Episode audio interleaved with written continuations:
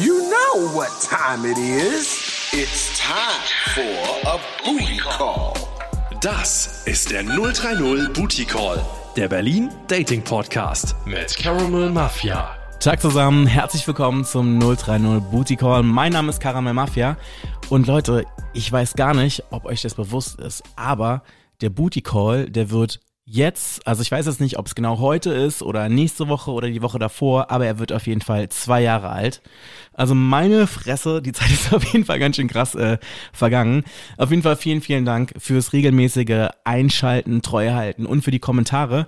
Und äh, wie könnte man so einen Geburtstag besser feiern mit einer meiner absoluten Lieblings-Drag Queens, die ich persönlich sogar noch aus meinen ersten Momenten hier in Berlin kenne. Es ist Fixie Fate. Hey. Guten Morgen, guten Tag, guten Abend, gute Nacht. Hallo. Quasi alle Leute abgeholt, da wo sie gerade Natürlich. sind. Ähm, Fixie, schön, dass es geklappt hat. Schön, dass ich da sein muss. Äh, darf. Herzlich willkommen im Chateau Karamell, wie ich mein Zuhause liebevoll nenne. Du hast kein Gastgeschenk mitgebracht, aber ich habe gehört, dass du einen Wunsch hattest und dann habe ich uns einfach so richtig schön klebrigen Asti geholt. Ja, wollen wir den gleich mal aufmachen? Wollen wir auf jeden was? Fall. Gibt es einen Grund, warum du dir gerade das gewünscht hast? Äh, ich mag alles, was süß ist. Süß und klebrig. Außer zum Frühstück, da muss herzhaft sein, ne? Aber ansonsten, äh, mach du das mal auf. Okay, ich mach auf und du kannst in der Zwischenzeit allen Leuten mal ganz kurz, die dich noch nicht so auf dem Schirm haben, erklären, wofür dein Name eigentlich steht. Weil ganz ehrlich, wir kennen uns jetzt bestimmt seit, weiß ich nicht, 13, 14 Jahren. Ja, das kommt, nee, so lange noch nicht, aber knapp. Ungefähr so. Also ich bin 13, ne, ich bin 14 Jahre hier jetzt. Ja, ich und wir haben uns relativ 13. am Anfang kennengelernt. Bei Peaches and Cream im Schwutz damals, Ja. bei Pascha. Na, dann stelle ich mich mal kurz vor, ne? Mhm. Also ich bin Fixie Fate, 30 Jahre alt, 13 Jahre, 14 Jahre in Berlin und seit sechs Jahren irgendwie DJ im Hausbereich. Im Berliner Nachtleben gibt's nicht so viele Drag Queens, die Haus auflegen, deswegen bin ich da, habe ich da meine Nische gefunden. Ja, ähm, hab, wie du gerade schon gesagt hast, bei Pascha angefangen, auf den Peaches und Cream Partys. Wollt ihr bitte noch was zu sagen? Ähm, nö, du könntest auf jeden Fall mal erzählen, äh, für alle Leute, die das jetzt gerade irgendwie brennend interessiert hier. Äh, Gastgeschenk hast du nicht dabei, hast du gesagt? Äh, das habe ich leider vergessen. Ich wollte, huh, ich wollte eigentlich eine Perücke mitbringen, weil du meintest ja, man soll das mitbringen, was man zu einem ersten Date mitbringt. Und das wäre bei mir die Perücke, weil äh, ich hatte den meisten Sex als Fixie Fate. Okay, das musst du mal ganz genau, musst du mal genau erzählen. Wie kommt's? Na, also ich man muss da, also ich, warte, wir fangen mal vorne an. Ich bin ja mit 18 nach Berlin gekommen, habe dann gleich ziemlich schnell mit Drag angefangen, bin dann ziemlich schnell, ziemlich tief versumpft, um es mal so zu sagen, bis ich so war 3, 24, 25 war und ähm, war halt oft unterwegs, einfach so von Dienstag bis Sonntag, wenn du so willst. Und ähm, ja, wenn man high ist, macht man halt viel mit, ne, ohne nachzudenken. Und äh, wenn man dann in gewissen Clubs, wir wollen jetzt keine Namen nennen, äh, unterwegs ist, dann äh, und da bietet sich die Gelegenheit, irgendwas abzublasen oder was auch immer, dann macht man das, weil man einfach nicht drüber nachdenkt. Also von daher, das ist so mit, glaube ich, der große ausschlaggebende Punkt gewesen. Also es ist jetzt nicht unbedingt eine, ich sag jetzt mal, Identitätsfrage oder so, weil es gibt ja einige Drag Queens, die zum Beispiel sagen, sie können eigentlich ausschließlich nur noch in Drag Sex haben, weil sie das sonst irgendwie befremdlich finden oder einfach das Gefühl haben, sie brauchen irgendwas, um sich von dieser, ich weiß es nicht, ob das jetzt die Intimität ist oder so, aber auf jeden Fall von dieser Situation so ein bisschen abzukapseln. Äh, bei mir war das eher, dass die Gelegenheit macht, äh, äh, wie, wie, wie war dieses? Äh, Gelegenheit macht Liebe. Ja, so ungefähr dann. also es war einfach so, ich bin aufgetranst, der, der will, dass ich ihn abblase, dann mache ich das jetzt einfach. Weil wenn ich nicht in Drag bin, Prost, Prost. Und äh, das mache, dann, dann muss ich immer erstmal irgendwie was bei mir im Kopf regen, bevor sich irgendwas anderes regt. Mhm, okay. Ich finde ja bei dir ganz spannend, wenn wir uns über deinen Drag unterhalten. Du machst das ja, wie du gerade gesagt hast, mehr als 13 Jahre war das, Also ich, ne? Dreh. dass, wenn ich so darüber nachdenke, wie wir uns kennengelernt haben, damals bei Peaches and Cream, dass du eigentlich relativ ähnlich noch aussiehst wie damals. Ja, ich hab, ja, ja. Also es ja. ist jetzt natürlich schon auf jeden Fall viel, ich sag jetzt mal, fischier geworden. Und ich würde vielleicht auch cleaner sagen. Cleaner oder? vielleicht, also, ja. Aber auf jeden Fall, ich finde, dass du so einen ganz eigenen Stil hast im Vergleich zu den anderen Drag Queens hier in Berlin. Also ich finde, dass du da schon irgendwie so deine eigene Klasse bist. Ach, das freut mich natürlich zu hören. also auch, auch wenn, man- wenn man vielleicht immer sagt, man muss sich irgendwie neu erfinden und so weiter. Ähm, das ist bei mir dann eher, also ich habe das ja meistens so, dass ich so eine Signature Wig oder sowas habe, die ich dann irgendwie anderthalb Jahre oder so benutze. Früher oder als wir uns kennengelernt haben, war es glaube ich noch blond. Dann war es zwischendurch mal dieser komische rothaarige Locken irgendwas. Und so, und, und so, jetzt, jetzt sind es halt auch, wieder- ich mag halt rot sehr gern. Aber der Rest, ich bin halt auch ziemlich faul, muss ich dazu sagen. Deswegen trage ich meistens auch keinen Schmuck oder so, weil ich halt einfach, oder auch Wimpern habe ich von Anfang an weggelassen, weil ich halt einfach echt zu faul bin. Und weil dieses Schminken ist für mich das, was ich am wenigsten an Drag mag, mich da wirklich hinzusetzen, diese anderthalb, zwei Stunden und dann wirklich dieses, uh, du liegst eigentlich noch völlig verkatert im Bett und du weißt aber, in 30 Minuten musst du spätestens anfangen, sonst kommst du zu spät. Und dann fange ich dann immer erst eine Stunde später an und weiß, uh, jetzt muss ich mich beeilen und dann wupp, wupp, schnell alles rauf und dann sieht es halt genauso aus wie vor zehn Jahren noch, ne? Aber was mir gerade einfällt, wie vor zehn Jahren, ne? Also es ist ganz witzig, wenn ich so drüber nachdenke, dass wir beide, nicht, dass wir beide uns jetzt besonders gut kennen würden, aber ich will sagen, wir beide haben auf jeden Fall so eine Zeit, die uns verbindet auf jeden Fall. Also wirklich früher sehr auf Peaches and Cream Residence Ja. gewesen.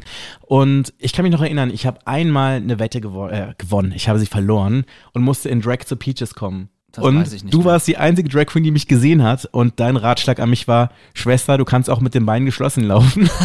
ja, das, ich hasse das. Wenn du schon High Heels anziehst und ein Kleid trägst, dann mach doch wenigstens die Beine zusammen, weil das sieht sonst aus wie ein Bauer. Wobei ich echt sagen muss, ich konnte überraschend gut damit tanzen, so, ne? Weil du irgendwann nicht mehr nachdenkst, was du machst, sondern weil du das einfach machst. Und das ist bei mir auch immer, das Ding, ich muss am Abend erst einmal mit meinen Schuhen umgeknickt sein, weil ich dann denke so, okay, jetzt musst du gerade laufen und dann, dann knicke ich sofort um und dann wird der Abend gut. Wenn ich nicht umgeknickt bin, dann ist der Abend, dann, dann weiß ich, das wird scheiße. Hm. Apropos Abend, was ist eigentlich dein Drink? Ist das Asti wirklich? Ähm, also im Club gerne äh, Wodka Lemon und alles, was so ähm, ähm, Moscow Mule oder, oder auch Skinny Bitch oder ähm, Tom Collins. Was ist das denn? Das ist Gin mit Zitrone und Wasser. Also ganz einfach. So im Grunde genommen sowas wie Skinny Bitch halt nur auf Gin-Basis. Und ich mag Okay. Martini. Martini mag ich auch. Und ähm, ansonsten beim Date, was halt gar nicht geht, ist Bier, finde ich, weil dann schmeckt das Sperma auch immer scheiße. Ist das so? Boah, ich habe fast einmal auf den Schwanz gekotzt. Ja. ähm, Aber warte, bevor wir loslegen, so richtig äh, zu reden. Du bist Single, oder? ja, Wie lange schon? äh, 2014. Ist ja schon eine Weile. Du hast jetzt ja dann demnächst Zehnjähriges, wenn du so weitermachst. Ach Gott, ja, stimmt. Ja, schön, dass du mich dran erinnerst. Ja. Nein, Ey, du aber- ganz ehrlich, ich war auch immer super lange Single. Und jetzt, wo ich vergeben bin, sind alle Leute voll überrascht immer, weil sie mich halt einfach, ich bin, glaube ich, so die Person, die man sich nie in einer Beziehung vorstellt. Äh, ich muss auch dazu sagen, dass ich jetzt nicht so, also ich war noch nie irgendwie auf der Suche, dass ich sage, ich brauche jetzt unbedingt einen Freund. Aber ich muss dazu sagen, jetzt wo ich letztes Jahr 30 geworden bin, da hat so ein kleines Umdenken im Kopf angefangen, wo ich denke, so jetzt kannst du wirklich mal irgendwie so settle down. Und also ich fühle mich jetzt bereit, auch sowas einzugehen. Das war 2014, das waren vielleicht vier Monate oder so, was wir da in Anführungsstrichen zusammen waren.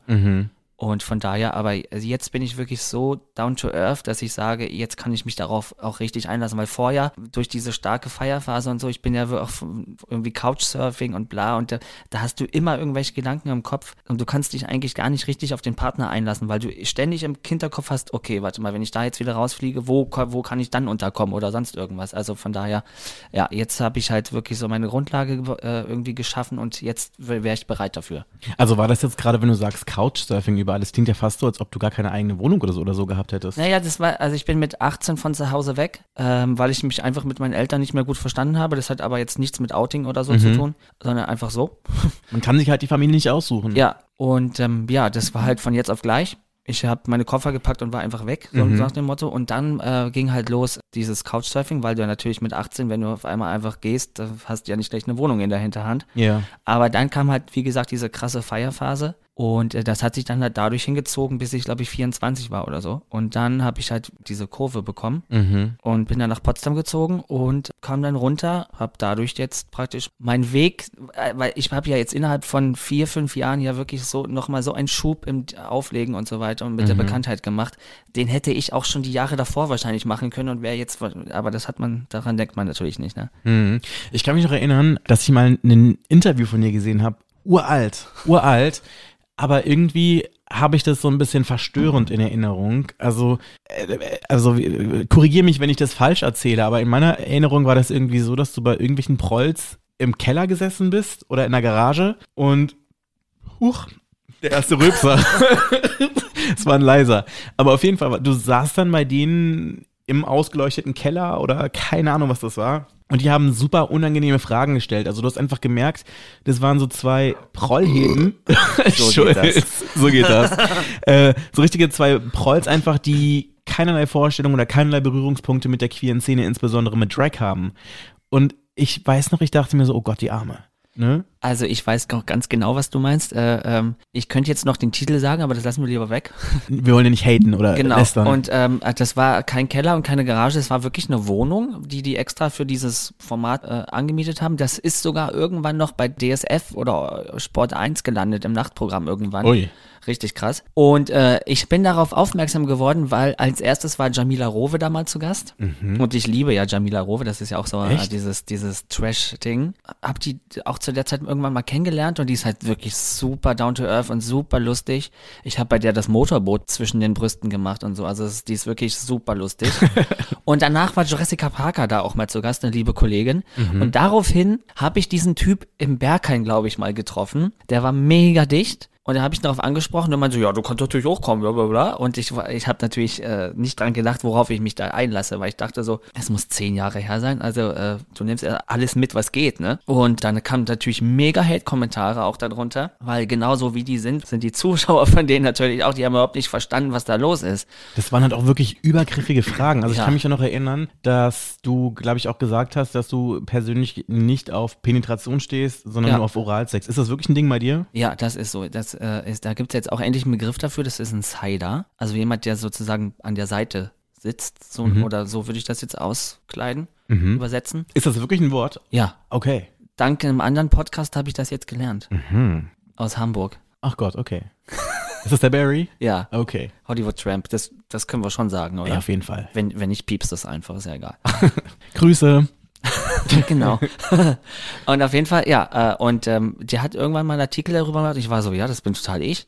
Also ich war mir früher äh, de- dessen auch gar nicht so krass bewusst, aber durch diesen Artikel kam das wirklich so, oh ja, klar, bumm. Das, man hat so eine Zugehörigkeit irgendwie so ein bisschen, ja. Man muss sich nicht dauernd erklären auch. Apropos erklären, jetzt muss ich halt wirklich fragen. Also heißt das wirklich, dass du grundsätzlich so kein Bedürfnis danach hast und dass quasi Oralsex für dich einfach reicht? Oder wie muss man sich das vorstellen? Also, ähm, ich, ja, genauso wie du es gerade gesagt hast. Also ich habe einfach dieses Bedürfnis nicht und äh, wenn ich anal penetriert werde, dann, äh, das gibt mir nichts. Also irgendwie, das ist so, ja, okay, ich könnte auch dabei ein Buch lesen, wenn du so willst.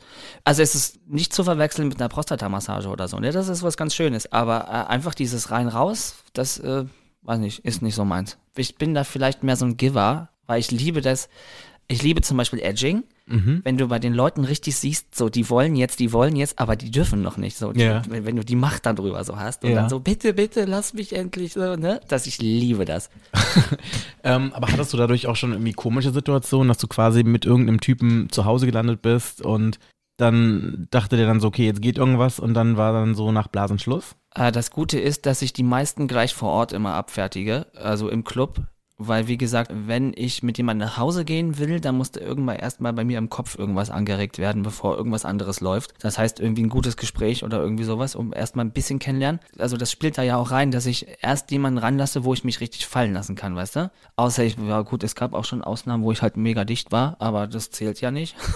Aber ist das auch so ein, so ein Sicherheitsding irgendwie? Weil ich Bestimmt. meine, das Ding ist ja auch, ich sag jetzt mal, als Drag Queen kann ich mir schon vorstellen, dass man da doppelt aufpassen muss, mit wem man damit geht. Weil du ja nie weißt, auf welche Ideen die Leute kommen, wenn sie zum Beispiel gekommen sind oder wenn sie irgendwie realisieren, dass sie quasi gerade Sex mit einem Mann in Drag hatten. Also da gibt's ja wirklich Menschen, die dann total ausrasten und, äh, keine Ahnung, gewalttätig werden oder so. der doch der größte Teil, den ich da sozusagen hatte, der war sich von, von von Anfang an bewusst, was das für eine, oder was ich für eine Figur in Anführungsstrichen bin. Und ähm, wenn das im Club war, dann war das halt in unseren queeren Safe Spaces, also das ist, be beziehungsweise vielleicht am Berghain oder KitKat oder sowas, also wo es halt, ne, wo man weiß, worauf man sich einlässt. Und die anderen, die ich außerhalb treffe, dann, das ist die App Lavu, kennst du wahrscheinlich? Ich weiß, dass das gibt, aber ich war noch nicht. Ja, das ist halt so ein bisschen wie Tinder und so ein bisschen wie Grindr alles so zusammengepackt. Und da ist es halt teilweise wirklich so, also du merkst, wenn die halt wirklich einfach nur ein Loch suchen oder dann auch nachfragen, so, hey, hast du noch einen Penis, hast du das, bla? und dann, es gibt viele, die davon noch mehr angemacht werden, wenn man irgendwie weiblich aussieht, aber noch einen Penis hat. So, und ich bin da auch immer sehr, sehr offen und frage auch immer noch mal nach, du hast gesehen, ich bin keine richtige Frau, ich habe noch einen Penis, ich habe keine Brüste, bla, bla, bla. Und die meisten steigen trotzdem drauf ein. Ich muss dazu sagen, ich werde da meistens von 18- bis 22-Jährigen angeschrieben. Ist, das so für dich so die Zielgruppe, die du spannend findest, alterstechnisch? So Ja, Twins? Sehr, ja, ja, Ja? ja. Ach, ehrlich, okay. Ja. Also so Daddy ist ja nicht so deins. Ähm, kommt drauf an. Also äh, die Ausnahme bestätigt die Regel, würde ich sagen. Äh, Ich hatte auch schon sehr, sehr guten Sex mit über 30 oder 40, 50. Nee, nee, 50 Über doch nicht. 30 ist schon Daddy, ja? Nein, ich weiß. Du, aber ganz ehrlich, ich werde auch schon mit Daddy angeschrieben. Ja? Und das mit 30, wo ich denke, so, Alter, geht's noch? Ich weiß nicht, ob das vielleicht die Ausstrahlung ist, weil, also ich war schon immer eine ziemlich alte Seele, wenn du so willst. Daddy würde ich mich noch nicht bezeichnen, weil dann hätte man ja vielleicht auch mal ein bisschen Geld. Vielleicht. Wobei ich, ich sag immer, hier in Berlin sind die Leute alle so broke, dass du, wenn du einen Sugar Daddy hast, dass du eigentlich dem Geld geben musst, weil der garantiert keins hat, was er in dich investieren könnte. So, ne? Beziehungsweise kommt er dann aus München oder Hamburg und ist dann immer nur für die Zeit, die er hier ist, dann für dein, dann irgendwie dein Sugar Daddy und muss dir dann immer Sachen überweisen oder so. Aber hattest du sowas wirklich schon mal einen Sugar Daddy? Nee, auf gar keinen Fall. Ich, ich hasse das, mich so in so ein Abhängigkeitsverhältnis zu geben. Mhm. Ich bin meine eigene starke Frau, weißt du? Ja. Also, nee, also, nee, nee, nee. Ich weiß auf jeden Fall, dass diese Idee, glaube ich, viele Leute reizend finden. Ich glaube insbesondere, wenn man jung ist und selber kein Geld hat. Aber ich glaube, ich für meinen Teil, ich hätte da auch nicht so Bock drauf.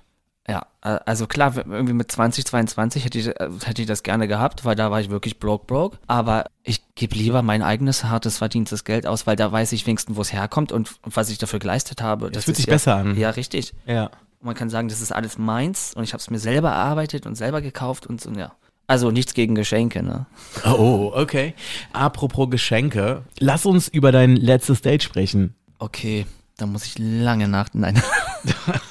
Gott, das ist ewig. Ich meine, während Corona ist es natürlich schwieriger, sich mit Leuten zu treffen. Einige mach Leute machen nicht. das ja gar nicht. nee, mache ich auch nicht. Komplett nicht. Also ich bin jetzt umgestiegen eher auf Sexting oder sowas. Mhm. Das kann auch mal ganz reizvoll sein. Es wird aber auch irgendwann langweilig. Aber das letzte Date muss, ja doch, das war glaube ich vor Corona. Und wir haben uns getroffen und wir haben, glaube ich, sechs Stunden durchgelabert einfach. Und das, das war echt gut. Aber dann habe ich seitdem auch nie wieder was gehört. Warte, das heißt, du hast seit über einem Jahr keinen Sex gehabt. Äh, ja, das kommt hin. Okay. Ist das jetzt rein Corona geschuldet oder ist es einfach, weil du selber gerade einfach sagst, das brauche ich gerade nicht? Also ich habe mich, das hat schon vor Corona angefangen, dass ich mich so ein bisschen asexuell gefühlt habe. Einfach, äh, also ja, ich glaube, und das durch Corona hat sich das ja dann eh erledigt. Aber ähm, ich habe die Phase auf jeden Fall überwunden und hätte gern wieder welchen. Also falls sich jemand, äh, der kann gern äh, Karamellmafia schreiben. Ne? Chiffre, Adresse 393. nee, aber äh, ja, also ich, weil ich habe alle drei, vier Monate auch immer so eine kleine depressive Phase und ähm, das wurde jetzt vor Corona auch immer schon ein bisschen enger, dass die sich schneller, äh, dass die immer schneller kamen und das hat, glaube ich, auch zusammengehangen irgendwie, dass ich mich da so ein bisschen asexuell einfach gefühlt habe. Also heißt das dann auch, dass du auch gar nicht auf Apps am Start bist? Ich habe nur Levu. Ich Mhm. habe kein Grinder, kein Planet Romeo, weil ich mag diese, diese, diese Vorstellung, ich muss den jetzt treffen und ich muss dann mit dem Sex haben. Ich setze mich dann selber so unter Druck, dass ich gar keinen Bock mehr darauf habe. Es geht, mir, es geht mir aber auch so. Also bei mir war das immer so, ich habe Sexdates als solche immer gehasst, Ja. weil ich das nicht mag, erstens mit Leuten stundenlang so komisch zu schreiben. Das ist so eine ganz komische Art der Kommunikation. Und du weißt nie, ob die sich jetzt gerade schon einen runterholen und dann einfach aufhören und du hörst nie wieder was von denen oder ob du wirklich hingehst und es läuft alles gut. Ja, aber ich meine, das Problem ist auch alleine schon so, ich mag diese Art nicht im Sinne von, wie man sich so verkaufen muss. Im Sinne Ja, von, ja, ja, ja. schick mir das Foto, was genau machen wir? Lass uns das wie so ein Roman durchplanen. Das ist so wie, so ein, wie so ein Drehbuch irgendwie, ne? Und dann irgendwie fährst du dann keine Ahnung wohin und dann weißt du auch gar nicht, wie die Person so drauf ist oder ob die wirklich so aussieht wie auf den Fotos. Ja. Weißt du, ich denke mir dann auch immer manchmal, wenn ich dann so klingel, ist das jetzt die Wohnung, in der ich jetzt sterbe? weißt du, kennst du dieses Gefühl, wenn du denkst so, hm, Ne, da, bin ich jetzt vielleicht zu leichtgläubig gewesen? Habe ich mich jetzt hier in eine unnötige Situation gebracht? Ja, das meine, Ding es ist, wir- passiert ja ab und zu was, das muss man ja wollt- auch sagen. Das so, wollte ich ne? gerade sagen und da brauchen wir gar nicht so weit gucken. Guck dir Polen, guck dir Russland an, wo die, wo die schwulen Schläger sich das ja wirklich runterladen und dich dann in so einen Hinterhalt locken und dann bist du tot. Oder so weit zusammengeschlagen, dass du sechs Wochen dein Gesicht nicht erkennst, weißt du?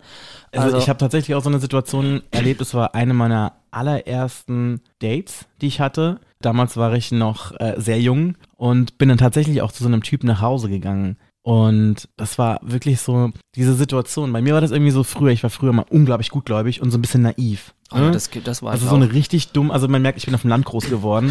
Das ist, manchmal ist das irgendwie so ungünstig. Weil im Grunde genommen nicht alle Typen, die, die dich treffen, haben nette Intentionen so, ne? Das stimmt wohl. Und ich habe auf jeden Fall mich dann mit diesen Typen getroffen. Ich habe das damals noch nicht mal gerafft, wie man Fotos vergrößert bei GR. Also es war wirklich noch zu den Modem-Zeiten. Das muss man sich vorstellen, ne? Ganz genau. Es war immer so, bitte geh aus dem Telefon, ich möchte ins Internet. Die Zeiten kenne ich auch noch. Ungefähr so, ne? Und auf jeden Fall war das dann wirklich so, dass ich dann halt zu diesem Typen, ich habe den, nee, es war so rum. Ich habe den Typen draußen in der Bar getroffen und habe dann schon gesehen, dass es eigentlich überhaupt nicht passt. Also der Typ war locker zehn Jahre älter, als er gesagt hat, hatte auch so einen ganz komischen Silberblick, auch so ganz komisch gefärbte Haare und so Fishbone-Klamotten an und so. Und Uh. Also du, du weißt ungefähr, worauf ich hinaus möchte. War das ne? Anfang der 2000er oder was? Ja, das kommt ungefähr hin, ne? Fishbone muss. es war auf jeden Fall nicht meins, ne? Und ich war aber damals irgendwie so drauf, dass ich so zu schüchtern war, Nein zu sagen. ah ja, das kenne ich. Ich Und war zu schüchtern drauf. einfach über sich ergehen. Genau, du möchtest nicht, dass die Person sich irgendwie schlecht fühlt. Und dann war das Ding aber auch so, ich glaube, er hat an meiner Reaktion schon gemerkt, dass ich das nicht so gut finde, was ich gerade sehe. Und dann meinte er so, ey, ich habe dir übrigens ein paar CDs gebrannt. Damals war das so die Bravo-Hits und das Ja Rule-Album und noch irgendwas. und ich, dumm und leicht, glaube ich, wie ich bin, geh mit dem mit in die Wohnung.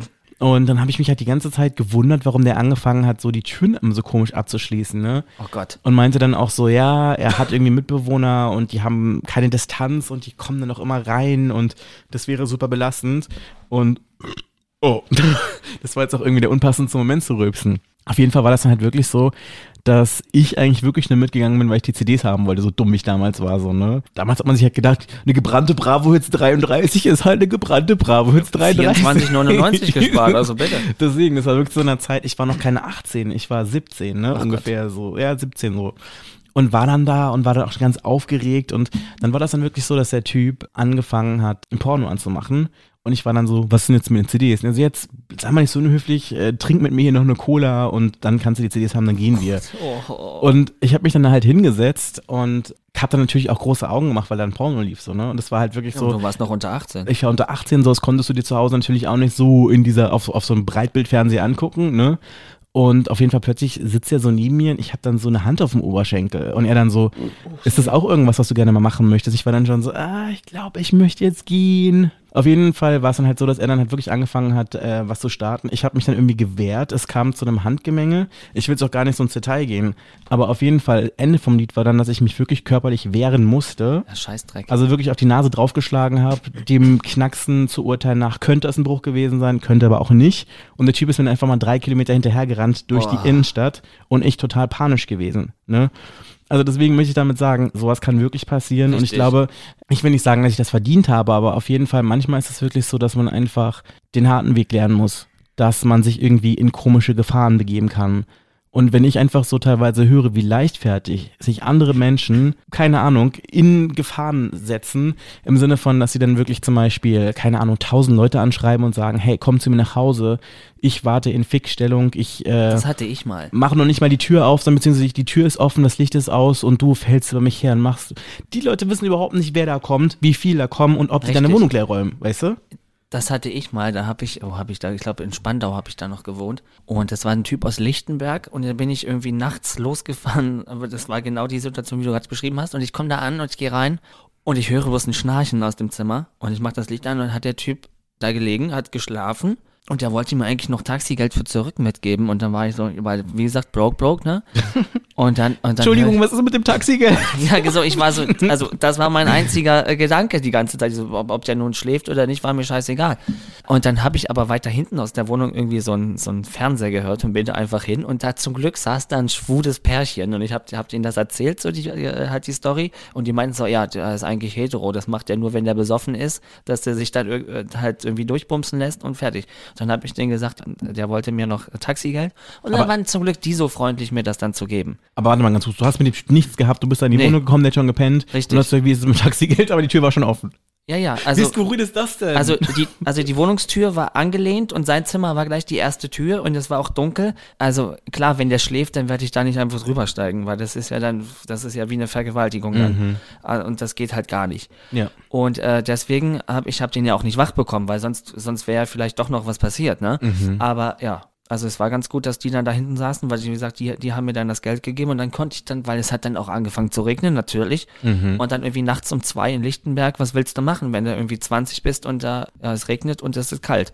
Ich meine, das Ding ist ja auch vor allem so, das denke ich mir auch immer so ein bisschen, wie gutgläubig einige Leute sind, wenn sie zum Beispiel drauf und dran zu irgendwelchen fremden Leuten nach Hause gehen oder wenn irgendwelche Leute in diese Parks gehen, wo ich mir immer denke, so, wenn jemand da ein bisschen mehr kriminelle Energie hat, ja, dann, keine Ahnung, lockst du jemanden in so einen Hinterhalt, sorgst dazu, dass die Hose unten ist und zack, bist du mit dem Handy weg so, weißt Ja, du? also, ja, ja. Und, Und ich äh, glaube ganz ehrlich, in so einer Situation hast du bestimmt so eine 50-50 Chance, dass viele von den Leuten, denen das passiert, dass sie dann noch nicht mal zur Polizei gehen, weil es ihnen peinlich ist. Ah, ich glaube, es sind sogar mehr noch, die da nicht zur Polizei gehen. Weil die, ich glaube, ähm, in vielen Köpfen ist auch noch dieses, da passiert ja eh nichts, weißt du? Mhm. Aber es ist halt einfach ganz wichtig, das trotzdem anzuzeigen, einfach damit es auch in die Statistik kommt, damit man wirklich was vorlegen kann bei den, bei bestimmten Stellen, um zu sagen, guck mal, dieses Jahr sind es nochmal 300 Überfälle mehr, weil dann gibt es vielleicht auch für Präventionsprojekte oder für, für das schwule Überfalltelefon Maneo auch ein bisschen mehr Geld und so, weißt du? Und damit die auch Aber ich glaube ganz ehrlich, Schutz- dass viele Leute, ich glaube, dass das ganz vielen Leuten einfach peinlich ist. Ich meine, stell dir mal vor, du gehst dann dahin, erzählst, das ist ja, ich glaube, für viele Leute, insbesondere für Leute, die jetzt vielleicht, ich sag jetzt mal eher in so einer heterosexuellen Umgebung leben, vielleicht sogar offiziell he- heterosexuell sind, ist es ja im Grunde genommen so ein bisschen so, wie wenn du quasi zugibst, ich gehe in Puff. So vielleicht für einige Leute, ne? Aber das Ding das ist mit so einer Scham behaftet, glaube ich. Das und, kann ich nachvollziehen. Und dann fallen unter Umständen, wenn du vielleicht einer von diesen Typen bist, die verheiratet sind mit Frau und Kind, dann ist halt irgendwie das Letzte, was du möchtest, dass du Post von der Polizei bekommst, weil da, das wird ja noch irgendwie postalisch irgendwie ge also Das stimmt schon. Das ist aber alles in meinem Kopf jetzt gerade. Ja. Keine Ahnung, wie das wirklich ist. Aber ne? wenn wir mal vielleicht in der queeren Abteilung bleiben, ähm, da muss man halt so dazu sagen, war, also wenn es dir da peinlich ist, dann musst du dir halt äh, äh, immer sagen, nicht du hast den Fehler gemacht, Mhm. also dir muss es nicht peinlich sein, weil der andere hat den Fehler gemacht und dafür muss er bestraft werden. Mhm. Um, und ich glaube, viele suchen erstmal den Fehler bei sich und sagen, warum bin ich da hingegangen? Ich bin selber schuld. Nee, das stimmt nicht. Man muss den Leuten dann den Mut machen zu sagen so, hey, pass auf, nicht du, wie gesagt, nicht du hast den Fehler gemacht, sondern der andere, der bei dem ist irgendwas falsch und der muss dafür zur Rechenschaft gezogen werden. Das ist diese Täter-Opfer-Umkehr, die im eigenen Kopf stattfindet. Das ist halt ganz schlimm. Das ist wirklich so. Ich hatte jetzt auch ähm, gestern so ein Gespräch mit einer Freundin darüber zum Thema sexuelle Übergriffe bei Männern. Dass es Männern ganz oft schwerfällt, das als das, was es ist, auch zu benennen. Weil wir, glaube ich, in so einer Welt großgezogen werden, also als Männer, in so einer heterosexuellen Umgebung, wo, es, wo, wo man ja im Grunde genommen ja dazu erzogen wird, eigentlich nicht Nein zu sagen. Im Grunde genommen bist du ja, bist du the man. Ja, das Männliche. Im Grunde genommen, wenn du quasi alles befriedigst, was halt möchte, ganz egal, wie, wie unattraktiv du das persönlich findest, ne? Im Grunde genommen ist es so ein bisschen so dieser Zeitgeist, ne? Und das Ding ist aber halt auch, dass das, glaube ich, einen gar nicht so darauf vorbereitet, auf die Situation, wenn da wirklich jemand irgendwie über dich herfällt oder dich Ja. in irgendeine Situation bringt, dich bedrängt, weil im Grunde genommen ist es ja ganz oft so, auch zum Beispiel, wenn du von einer Frau angekrapscht wirst. Also es gibt gerade ja auch sagen. ganz oft, wenn du als schwuler Mann feiern bist, dass du auch von irgendwelchen Frauen unsittlich berührt wirst, wo du dann einfach denkst, so, da fehlt ganz oft ganz vielen Leuten so diese Distanz dazu, das zu machen, weil dann kommt dann ja immer sowas wie, stell dich nicht so an, ist ja nur eine Frau, die das macht oder keine Ahnung. Aber im Grunde genommen ist ja dann, unabhängig welches Geschlecht diese Person trifft, wird ja auch eine Grenze überschritten. Richtig, und äh, also gerade als Drag ist man ja auch immer so, also in einigen Augen so eine Art Freiwild. Mhm. Ob jetzt Mann oder Frau ist da auch wirklich egal. Es gab so viele Leute, die mir irgendwie äh, oder versucht haben, mir unter den Rock zu fassen oder einfach an die Brust grapschen und so, auch wenn da gar keine ist. Oder die auf den Po schlagen. Also damit kann ich, also ich kann mit dem allen sehr gut umgehen, weil ich habe ein ziemlich großes Selbstbewusstsein, ein großes Ego und so, ne? Aber wenn ich mir dann denke, wenn du als Baby Queen oder so gerade anfängst, in den, noch in den Babyschuhen steckst und dann kommt so ein Typ oder so eine Frau und fässt dich einfach ungefragt an, dann bist du ja erstmal völlig perplex. Das war ich ja ganz am Anfang natürlich auch. Und gerade von Frauen, wo du es ja nicht erwartest. Habe es aber auch schon genug andersrum erlebt und ähm, das Drag Queens machen das ja auch ganz gerne, einfach mal ungefragt einfach irgendwelchen Leuten in den Schritt zu greifen. Das habe ich auch schon ganz oft gehabt. So. So, äh, ich habe früher das auch sehr gerne gemacht, habe aber irgendwann dann festgestellt, so nee, das ist genau das gleiche in Grün. Du bist nicht viel besser als die, die das machen. Mhm. So, von daher habe ich damit aufgehört. Klar, gute Freunde, wenn ich die mal irgendwie an den Arsch fasse, das ist okay, weil das sind Freunde, aber das ist ja oft auch bei fremden Leuten einfach so, ach, du bist aber süß, komm, zeig doch mal so, ne, bla. Und das geht halt gar nicht. Dann lass uns ganz kurz weitermachen mit unserem Fuck Girl des Tages. Weißt du, was es ist? Nee. Das ist der interaktive Part hier im Podcast, du wo ihr zu Hause euch zu Wort melden könnt und ein bisschen mitquatschen könnt. Am besten schickt ihr mir dafür eine kurze Nachricht bei Facebook oder äh, bei Instagram sehr gerne oder natürlich auch auf unserer neuen Webpage 030-bootycall.de. Das hat übrigens auch die Nancy aus Spandau gemacht. Bitteschön. 030 Booty Call. Fuckboy des Tages. Da hatte ich gestern ein Tinder-Date und normalerweise habe ich den mir abgeschworen, aber gestern hatte ich voll Langeweile, habe einen Typ gefunden, der sah eigentlich ganz normal aus. Oder ganz nett. Aufgrund des Wetters hatte ich jetzt aber keinen Bock, wieder spazieren zu gehen. Deswegen meinte ich, er soll einfach herkommen, dann chillen wir hier. Und dann sah der so hässlich aus. Also es sah wirklich aus wie eine Ratte. Ich dachte mir so, ey, sorry, this is not what I ordered. Zurück bitte. Habe schon im Treppenhaus gesehen und dachte, oh Gott, was habe ich mir hier angelacht. Dann hat es sich halt so hingesetzt, war richtig grinch. Ey, und dann meinte ich so, ja, sorry, ich habe jetzt gerade eigentlich voll Stress und es passt mir jetzt gerade nicht. Ähm, sei mir nicht böse, aber geh. Ich wusste halt echt nicht, wie ich es verpacken soll, aber er hatte dann zum Glück voll Verständnis und ist dann halt direkt gegangen. Oh Gott, ey. Man sagt immer, Frauen bearbeiten ihre Bilder und sehen im echten Leben nicht so aus, aber ich sag dir, Männer sind genauso schlimm. 030 Booty Call. Fuckboy des Tages. Deine Reaktion, wenn du das hörst. Also was ich schon mal nicht so gut finde, ist, dass sie halt so dieses sagt, der sah aus wie eine Ratte und ist so mega hässlich oder so. Das kann man vielleicht anders verpacken, aber das ist vielleicht einfach dem geschuldet, dass sie einfach offen redet. Aber ich finde, man sollte dem gegenüber nicht so krass das so ins Gesicht sagen, dass er sich dann schlecht fühlt oder sowas oder mit seinem eigenen Körperbild dann irgendwie struggelt. Das kann man ja irgendwie so, pass auf, das ist halt doch einfach nicht mein Typ du sahst auf den Fotos anders aus und fertig. Mhm. Also ich, ich Wobei sie jetzt ja ganz nett gesagt, sie hat ja gesagt, ich muss ja noch was machen, so irgendwie. ne? ja, äh, ja, also ich glaube, ich werde da schon bitten, also eine komplett andere Geschichte ausdenken, finde ich, ist dem auch dann irgendwie auch nicht so gut. Also wenn, dann kann man sagen, du pass auf, es passt einfach doch nicht. Wenn er fragt, warum, dann kann man das vielleicht noch ein bisschen ausschmücken. Aber man, ich finde gerade bei diesen ganzen sexuellen Präferenzen und so weiter, das, ist, das wird so schnell, so krass unter der Gürtellinie, das kann man besser verpacken, also oder könnte man gut verpacken. Sie hat das jetzt auch nicht schlecht gemacht, aber das hätte man vielleicht noch besser machen können. Wie ist es denn bei dir? Hast du schon mal so eine Situation erlebt, dass du ähm, auf einem Date warst und dann gedacht hast, so Gottes Willen, nein? Äh, ja, da, aber der, da habe ich den Typen mal zu mir geholt und äh, ich habe einfach die Tür wieder zugemacht. Ich habe ich auch nicht richtig reagiert. Vor ich ihm? Weiß, ja, weil ich war so, äh, was ist jetzt los so nach dem Motto und dann ich war völlig perplex und habe die Tür einfach wieder zugemacht. Aber Hat er ich, geklingelt dann noch? äh, nee, der ist einfach wieder gegangen zum Glück, weil das hätte auch anders enden können. Ne? Der hätte ja da noch zwei Stunden klopfen können so nach dem Motto oder ausrasten können. Aber da war ich glaube ich auch 22 oder so. Also das sind Jugendsünden. Worüber wir uns auf jeden Fall noch unbedingt unterhalten müssen. Sex im Club, wie stehst du dazu? Äh, habe hab ich oft gemacht. Darkroom ist gar nicht meins, wenn dann auf Toilette, aber die sind meistens auch so versifft, dass es äh, oft war es einfach Augen zu und durch. Oh Gott.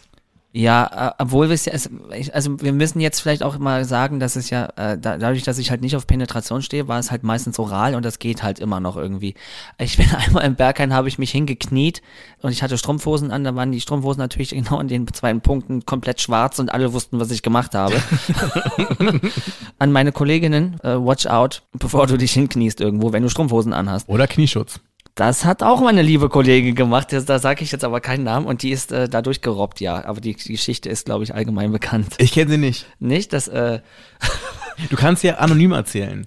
also da, äh, ist eine Kollegin und die ist dann wirklich, hat sich Knieschoner und Ellenbogenschoner geholt und ist da von Klo zu Klo gerobbt und hat überall angeklopft. Und hat das geklappt? Natürlich.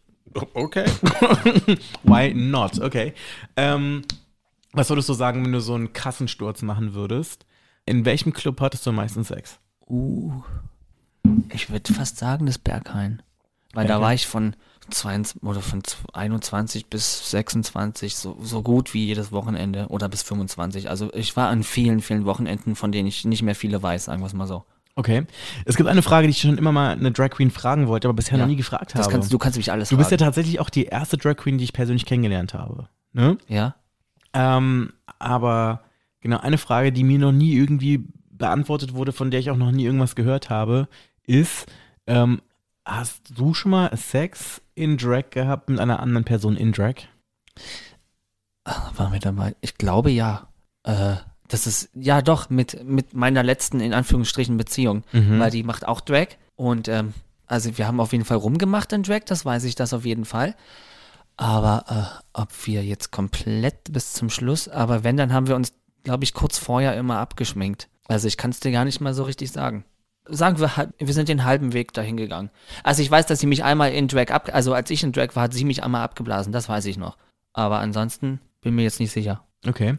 Hast du eigentlich irgendeine Frage? Möchtest du was wissen, weil ich die ganze Zeit ausfrage? Uns DJs wird ja oft nachgesagt, dass wir so Fangirling-Personen haben oder so äh, ähm, wa- genau, Groupies.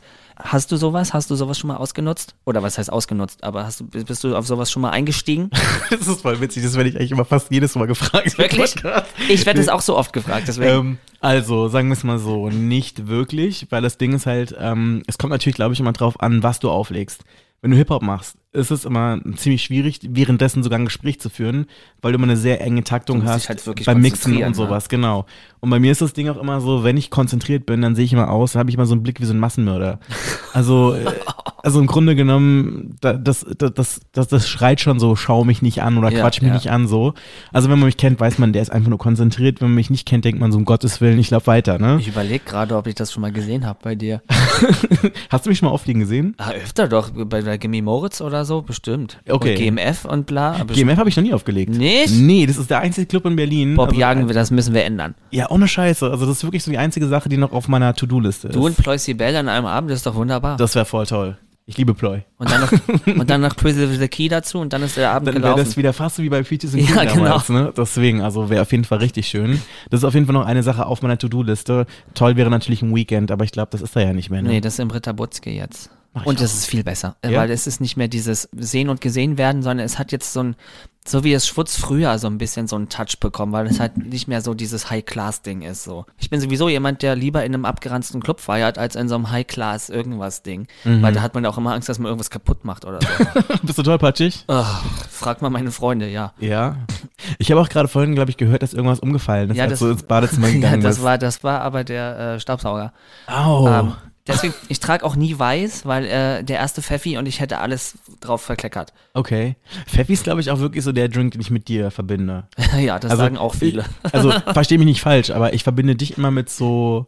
Aber das ist natürlich dem Job geschuldet mit so billigem Schnaps. So, so süßem Schnaps, immer so, entweder so Pfeffi oder irgendwie so Ja, schwarze. Beerenschnaps oder sowas. Halt, ja, sowas trinke ich auch sehr gerne. Ich bin halt, äh, äh, ich würde jetzt nicht sagen die Absturzqueen, aber ich glaube die, mit der du das vielleicht am ehesten verbinden kannst. Dieses, dass man eine lustige Zeit hat und dabei so besoffen wird, dass man am nächsten Morgen gar nicht mehr weiß, dass man zusammen unterwegs war, so nach dem Motto. Ganz genau, das ist im Grunde genommen wirklich das, was ich in meinem Kopf mit dir verbinde. Also es ist wirklich Absturz, es ist Eskalation und es ist Ekstase.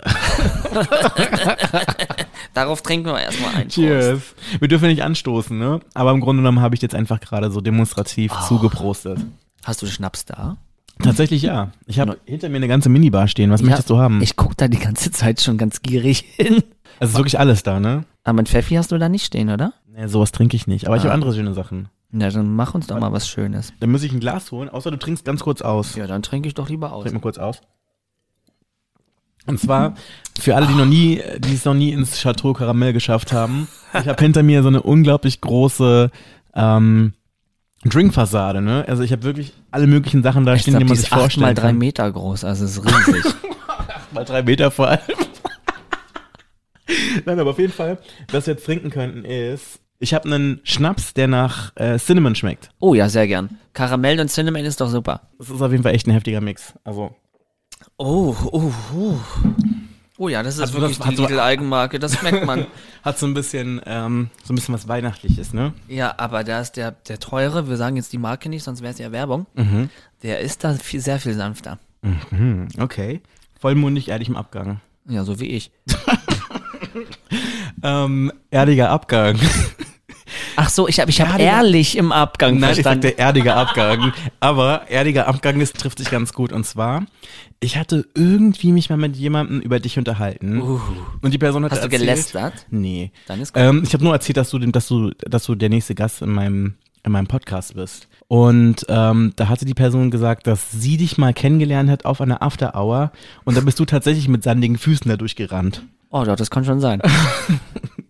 ja, das hört sich sehr nach mir an. Kannst du so deine krasseste Absturz- bzw. After Hour Story erzählen? Äh, das ist, glaube ich, die Story, wie ich meinen besten Freund kennengelernt habe.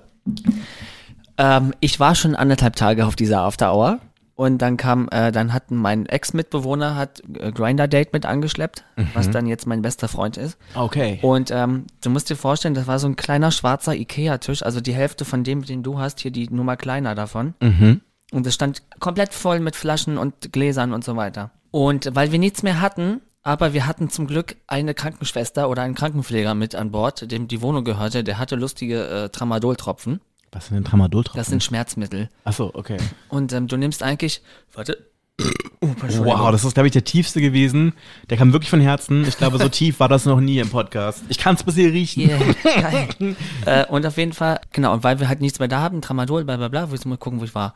Äh, genau, und ähm, ich habe das mal irgendwo gelesen, bei einer normalen Schmerztherapie nimmst du, glaube ich, über einen Tag verteilt allerhöchstens 60 Tropfen davon. Und dann merkst du schon eigentlich fast gar nichts mehr aus von deiner, von so Gefühl und so, ne? Und wir haben angefangen mit 120 Tropfen. und ich Das ist saß, ganz schön viel. ja, und ich saß nicht mehr auf der Couch, ich hatte das Gefühl, ich saß in der Couch. So, und dann kam, äh, hat, kam halt mein Ex-Mitwohner mit diesem Grinder-Date an und der hatte sich gerade irgendwie, hat, hatte gerade ein bisschen Struggle einfach. Und ich war so, oh, wer, was bist du denn für eine kleine Kanalratte, so, ne? So, ich wollte das so, das kommt ja, du denkst ja nicht mal drüber nach, was du sagst, das kommt einfach so rausgeschossen, ne? Und es hat ihn halt getroffen, dann ist er erstmal heulen gegangen und dann war ich so, so, jetzt kommst du erstmal her und setzt dich hier hin. Da standen halt Gläser auf dem Tisch und er hat gedacht, er greift zu seinem Glas. Er hat aber zu meinem Glas gegriffen, wo ja besagte Tropfen drin waren und hat die getrunken. Und ich war schon so, äh, äh, äh, da war das Glas schon alle. Und ich meinte so, so, jetzt kommst du mal lieber rüber auf die Couch. Die nächsten drei, vier Stunden werden lustig. Und da haben wir uns so gut unterhalten, uns irgendwie kennengelernt und bla. Und seitdem sind wir beste Freunde. Uh. so eine Geschichte habe ich so, glaube ich, noch nie gehört, aber ja, das der Beginn einer wunderbaren Freundschaft, nehme ich an. Okay. Ich weiß, dass ich auf den immer zählen kann, egal was ist. Das ist echt schön. Ich habe auch so das Gefühl, das habe ich auch mit einigen, vor allem auch mit DJs besprochen, die hier während Corona im Podcast waren, dass sie auch gesagt haben, so, dass Corona sie eine Sache gelernt hat. Und zwar, wer wirklich da ist Ja. und wer wegen der Gästeliste da ist. Richtig. Und das sind nicht viele. Ja. Und das sind aber auch viele, wo ich es nicht gedacht hätte. Und andersrum genauso. Opa, mein Gott, was ist denn los jetzt? Also ähm, es gibt einige, wo ich nicht gedacht hätte, dass die noch weiter da sind, sondern eigentlich nur für Gästeliste. Und da hat sich herauskristallisiert, wow, krass, da ist, ein, ist irgendwie doch eine tiefere Basis. Und einige, wo ich, äh, oh, oh Gott, wo ich dachte, wir sind eigentlich sehr gut bis wirklich, also es waren auch zwei, drei, wo ich dachte, wir sind wirklich richtig gut befreundet. Die haben sich seitdem nicht einmal gemeldet. Und andere Freundschaften sind einfach noch enger geworden. Kitty Vader oder beziehungsweise Kitty Smith kennst du ja auch. Das ist so eine kurzhaarige DJ, ne? Genau. Ja.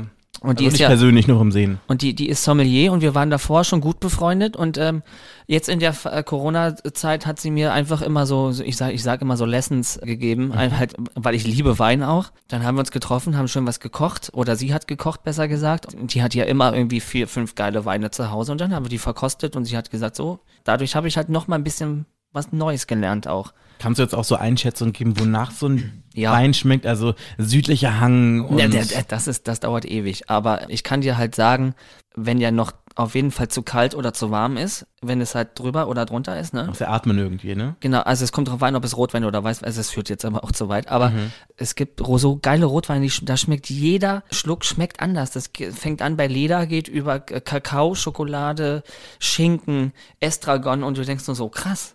Wow, ich fand das immer so hochtrabend, wenn die Leute gesagt haben, wie hat der tänzelt über die Zunge. Aber das gibt es. Dieser Wein, du denkst, der hat die Zunge nicht berührt und wow, das ist so krass.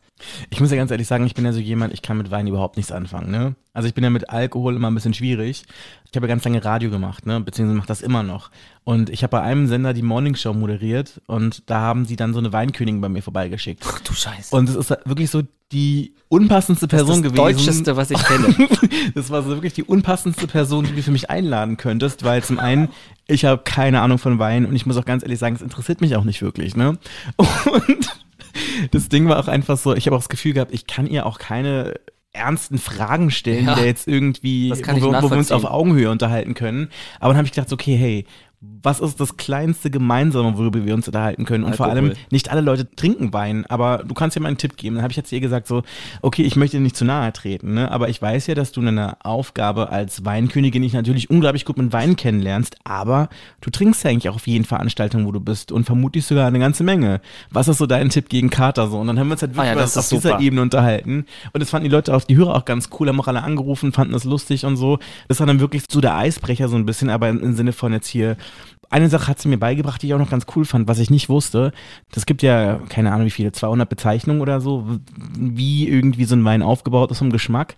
Und da gibt es dann wirklich Bezeichnungen, offizielle, die dann sowas sind wie, der Wein schmeckt wie, kann man wie Plastik oder wie Fensterreiniger oder irgendwie sowas. Gott. Wo du echt denkst so, wer kommt denn auf sowas und das Ja. überhaupt dann so festzuhalten? Also im Sinne von, dass es dann wirklich eine, eine, eine Geschmacksrichtung ist Krass. oder eine Nuance, Also- die dann quasi so definitorisch festgehalten wird. Also ich hatte heute erst noch Fensterreiniger auf meiner Zunge, weil mein Mitbewohner sich mich beim Saubermachen besprüht hat. Also deswegen kann ich dir sagen, das Fensterreiniger schmeckt nicht gut. Ich dachte jetzt ganz kurz kommt irgendeine so Drogenstory oder Nee. sowas. Weil Das- es gibt ja hier in Berlin ja auch einige Leute oder einige Spezialisten, die mal irgendwelche Reiniger trinken. Ja, aber Ähm. das sind ja äh, ähm, Graffiti-Entferner.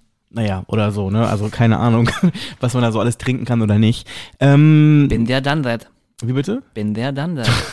Alles ausprobiert. Ja, aber das Nicht ist auch, stolz drauf. Das ist ja auch eine Sache so, was Berlin und Berlinern immer so ein bisschen vorgeworfen wird, insbesondere von Leuten aus anderen Städten, ist, dass wir in Berlin ja unglaublich hedonistisch sind, dass wir Ja. unglaublich sexuell sind und dass wir alle voller Drogen sind. Also hedonistisch ja, voller Drogen würde ich nicht bei jedem, bei vielen unterschreiben. Und sexuell, äh, ja, es gibt halt viele, viele sexpositive Partys auf jeden Fall. Und ich muss dir sagen, die Stimmung ist da sehr viel entspannter, als wenn du auf so einer normalen Pop-Party oder so auflegst, weil die Leute halt einfach dieses alles kann, nichts muss, weißt du? Mhm. Du brauchst nicht extra einen Darkroom oder so. Das, es gibt zum Beispiel der KitKat Club, ist das beste Beispiel. Du hast überall so Ecken, wo du dich zurückziehen kannst. Du hast auch mehrere Darkrooms, aber du musst nicht, wenn du nicht willst. Du kannst auch einfach nur feiern gehen. Und das ist halt einfach so, so eine ausgeglichene Partymeute dadurch. Also ich finde das super. Mhm. Lass uns mal kurz anstoßen. Tschüss. Aber schön, dass du vorher noch sagst, wir dürfen nicht anstoßen, jetzt haben wir doch angestoßen. Das war ja gerade die Flasche an das Glas, ne? Achso, okay. Also, Da ist ne? noch mehr Abstand, meinst du? da ist noch mehr Abstand dran. Das ist ja fast Und wie du- mit so einem Baseballschläger. Ja, so und du, und du warst nicht mit dem Mund dran. Ich war nicht mit dem Mund drin, das stimmt. Ausnahmsweise habe ich mal nicht irgendwie die Flasche abgeleckt. Von oben bis unten und links und rechts. Deswegen. Eine Sache, die ich jetzt auch hier im Podcast gelernt habe von meinen zwei lieben Drag-Freundinnen, Barbie Breakout und Anna Klatsche, Ja. die meinten, dass das Kapitel Drag Queens und Taxifahrer das längste Kapitel der Welt ist, der queeren Geschichte. Ja. Ich kann mir das als Außenstehender irgendwie noch nicht so richtig vorstellen. Also ich habe da zwar so ein paar Sachen gehört, Was kannst du dir nicht vorstellen, dass es Taxifahrer gibt, die dich anfassen oder dich oder dich dafür benutzen, abzublasen und du bezahlst dafür nichts? Ich weiß nicht, also ich meine, ich- vielleicht ist es jetzt auch schon so ein bisschen, dass der Assi aus mir spricht, aber ich finde das irgendwie vielleicht auch durch Corona bedingt irgendwie, Ja, ja, weil jetzt gerade so lange her ist, ist das schon so eine Sache, die ich echt, also ich finde es irgendwie merkwürdig, mir das so vorzustellen. Ich meine, ich habe mal die Situation gehabt, das habe ich ja auch schon mal im Podcast erzählt, dass ich mit dem Bus relativ außerhalb gefahren bin. Es war nachts und als ich dann so zu Hause war, so 25 Minuten später, habe ich dann so eine Nachricht bei Grinder vom Busfahrer bekommen, Oh der einfach sicher gehen wollte, dass ich gut zu Hause angekommen bin. Das ist ja trotzdem, also das ist so creepy, Weil wir dich lieben, kriegt er eine ganz andere Bedeutung, so, ne? weil wir dich lieben wollen. ganz genau. Lass mich in dein Leben. ähm, aber ähm, also wenn du denkst, dass es die Taxifahrer nicht gibt, dann bist du immer noch sehr naiv. Nein, ich glaube, ich glaube schon, dass es die gibt, aber ich kann mir diese Situation so überhaupt nicht vorstellen. Das Weißt ist auch, meine? das ist immer die gleiche Situation. Du sitzt hinten im Taxi, fährst, was weiß ich, aus dem Schwutz nach Hause. Ganz normale Alltagssituation vor Corona. Und es geht damit los, dass der Taxifahrer immer Straße, Rückspiegel, Straße, Rückspiegel. Und dann kommen so die ersten Fragen, so, na, wie, äh, wie, wie heißt du, wie alt bist du, äh, brauchst du lange zum Schminken, bla bla bla bla bla. Und dann, dann kommt immer, aber ich hinten sehe schon, oh, das Taxameter ist gar nicht an. Ich sag aber nichts, weil ich genau weiß, worauf es hinausläuft. Und dann kommt so, ach nein, ach jetzt, oh Mensch, jetzt tut's mir aber leid, das Taxameter war gar nicht an.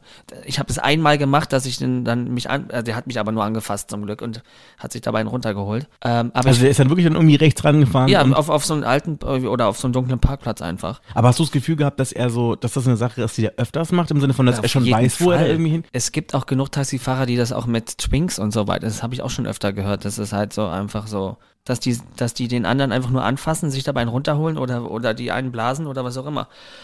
Also das ist gang und gäbe bei manchen. Das ist so krass, Alter. Aber ich habe ne? dann, ich habe, ich das habe mich danach so eklig gefühlt, dass ich jetzt aufstehe, rausgehe und sage, oh sorry, dann ist nicht mein Problem, die Tür zu knallen und weg bin ich. Ja. War eine schöne Freifahrt, danke. Aber hast du das Gefühl, dass das jetzt durch Anbieter wie zum Beispiel Uber oder weniger, oder ja. wie das heißt, dass es dadurch jetzt irgendwie ein bisschen besser und ein bisschen kontrollierter ist? Richtig, irgendwie? weil du äh, früher mit, äh, mit den normalen gelben Taxis, die waren ja meistens so schnell weg, du hast kein Nummernschild, keine, Taxi, keine Taxinummer, nichts gehabt.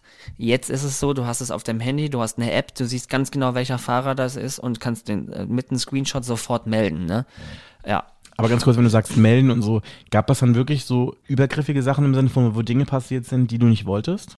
Nee, das ist mir zum Glück noch nie im Leben passiert, weil ich immer irgendwie die Notbremse ziehen konnte, beziehungsweise ich dann irgendwann einfach so ein Selbstbewusstsein entwickelt habe. Und wenn ich, wenn ich wirklich laut werde, dann ist das nicht nur so mi, mi, mi, dann, da kommt wirklich Stimme aus meinem Organ, ja. Und Mhm. damit können die meisten gar nicht umgehen, weil die denken so, ach, guck mal, dieses kleine, damals noch dünne Mädchen irgendwie, da können wir es mal versuchen. Und dann fange ich aber an zu brüllen und die sind so, oh, was ist jetzt los, ne? Mhm. Und das hat mir ganz oft dann irgendwie geholfen.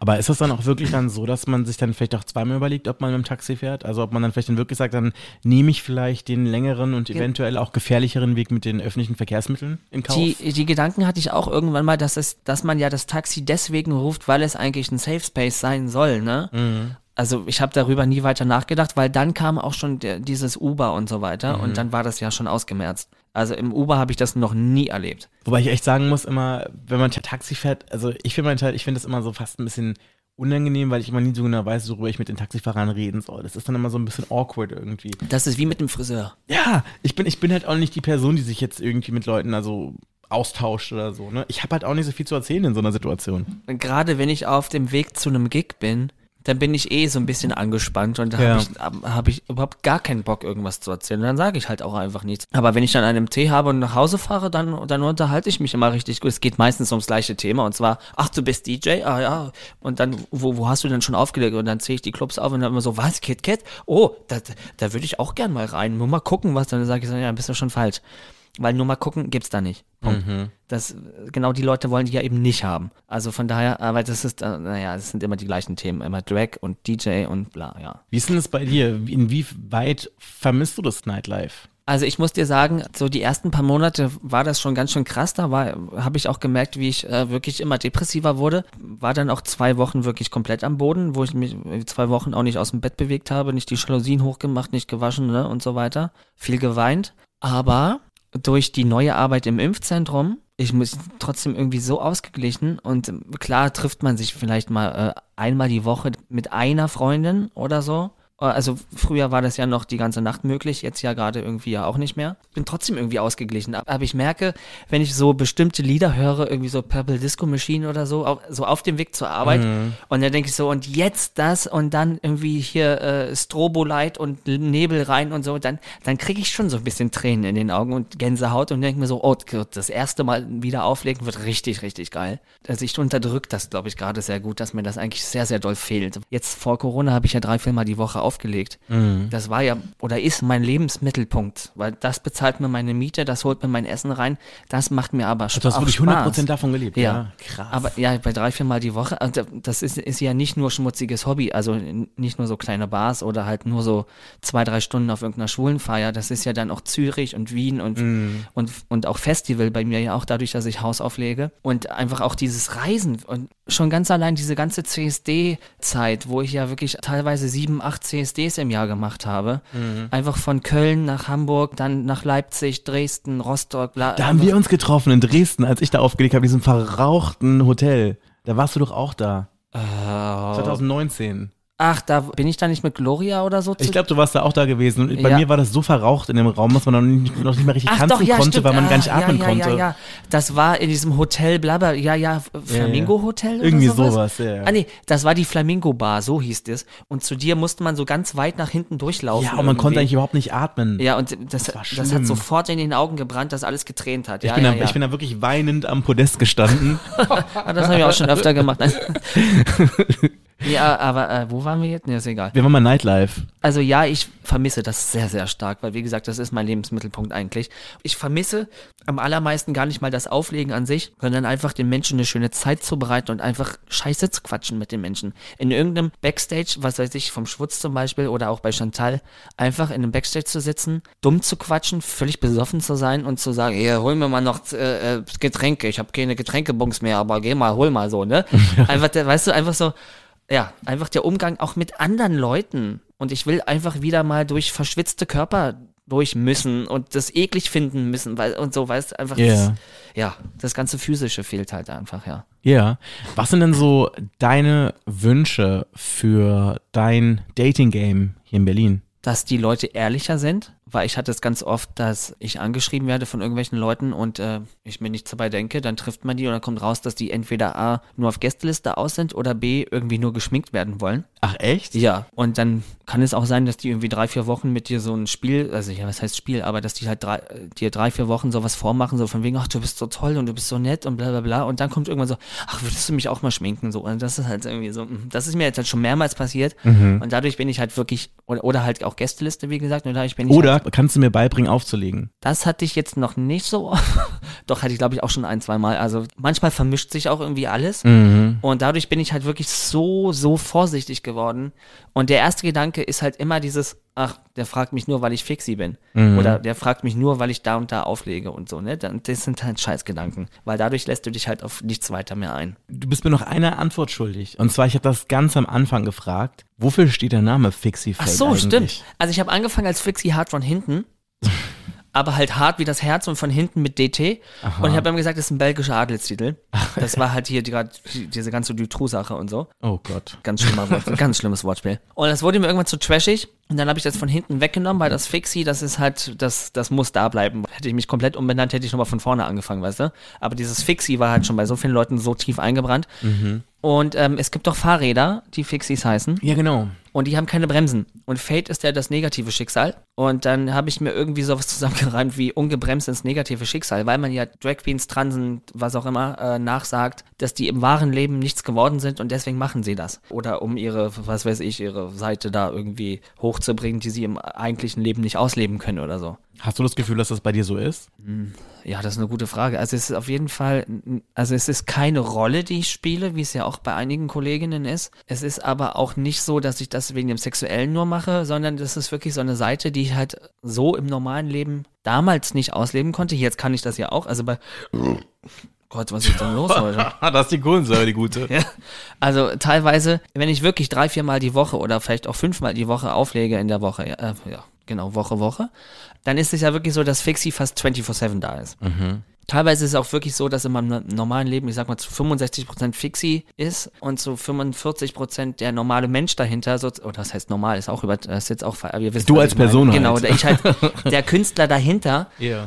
Und aber jetzt durch Corona hat sich das wieder komplett gedreht, weil ich mache ja gerade seit anderthalb Jahren habe ich ja so gut, äh, ich hatte ein paar Livestreams oder so, das kann man aber nicht vergleichen. Und dadurch hat sich das gerade geändert. Ich habe wieder viel mehr Bewusstsein für mich persönlich entwickelt. Ich habe jetzt so viele neue Klamotten äh, für mich endlich mal bestellt. Und das war halt früher, sonst habe ich Schuhe für Fixie.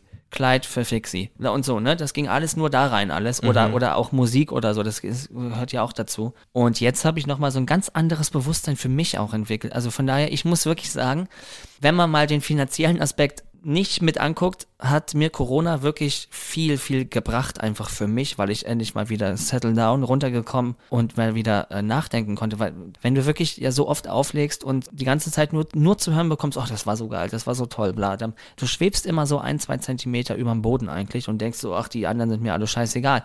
Und das fehlt halt gerade und dadurch, mir hat es sehr, sehr gut getan, das mal zu haben. Diese jetzt fast anderthalb Jahre mal nichts weiter zu machen. Äh, Und ja, und äh, wer hätte gedacht, dass ich auch einen normalen Job jetzt machen kann? Ne? Das hättest du mir vor einem Jahr gesagt, ich stehe jeden Morgen um sechs auf, ich hätte dich ausgelacht. Aber es macht Spaß. Also von daher, ich gehe da ganz gut für mich persönlich voll gestärkt aus dem Ganzen raus wieder. Auf jeden Fall, Fixi, vielen, vielen Dank, dass du den Abend mit mir verbracht hast. Das war wirklich unglaublich schön. Schön, dass du mein Geburtstagskind zum zweiten, äh, zum, zum zweiten 030 Booty Call Geburtstag Es hätte äh, niemand gewesen. Besseres Es hätte sein niemand Besseres sein können, wirklich. Das hatte wahrscheinlich auch kein anderer Zeit, aber das ist eine andere Geschichte. Das ist eine andere Geschichte.